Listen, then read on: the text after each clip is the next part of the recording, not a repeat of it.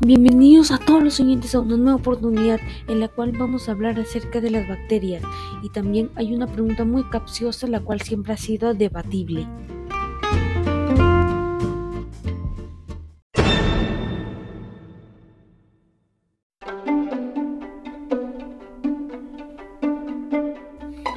Bueno chicos, para empezar, primero vamos a ver cuál es esa pregunta muy interesante, la cual es, ¿las bacterias nos benefician o nos perjudican?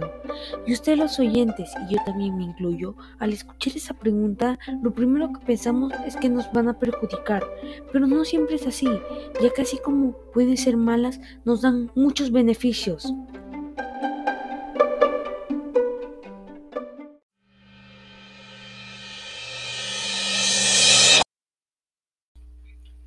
Bueno, desde mi punto de vista, yo pienso que las bacterias nos benefician, ya que gracias a ellas nos juegan un muy buen rol con respecto a la salud, ya que las bacterias les permiten a los científicos crear antibióticos que nos permite curarnos de algunas enfermedades.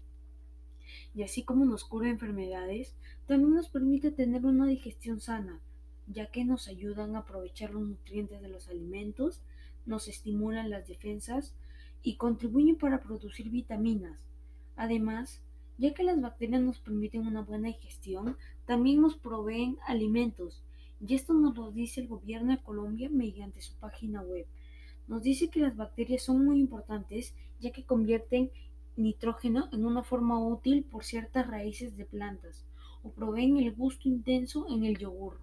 Las bacterias se usan en la producción de vinagre, la coagulación de las proteínas de la leche, que se usa en la fabricación de casi todos los quesos, yogur y productos similares. Entonces, las bacterias nos brindan muchos beneficios más, lo que sí no es perfecta, ya que también nos da cosas malas, pero nada nunca en este mundo que el ser humano haya descubierto es perfecto. Bueno, en conclusión, las bacterias nos dan muchos beneficios para tener una buena salud ya que nos proveen antibióticos. También nos permiten tener una buena digestión, ya que nos dan nos ayudan a aprovechar los nutrientes de los alimentos y entre otras cosas. Y también nos proveen los alimentos, por decir a la hora de la leche, ayuda a que sea más saludable. Y bueno, eso es todo por hoy. Espero que les haya gustado mi explicación y se haya podido entender todo. Hasta luego y hasta una nueva oportunidad. Hasta luego mis oyentes favoritos.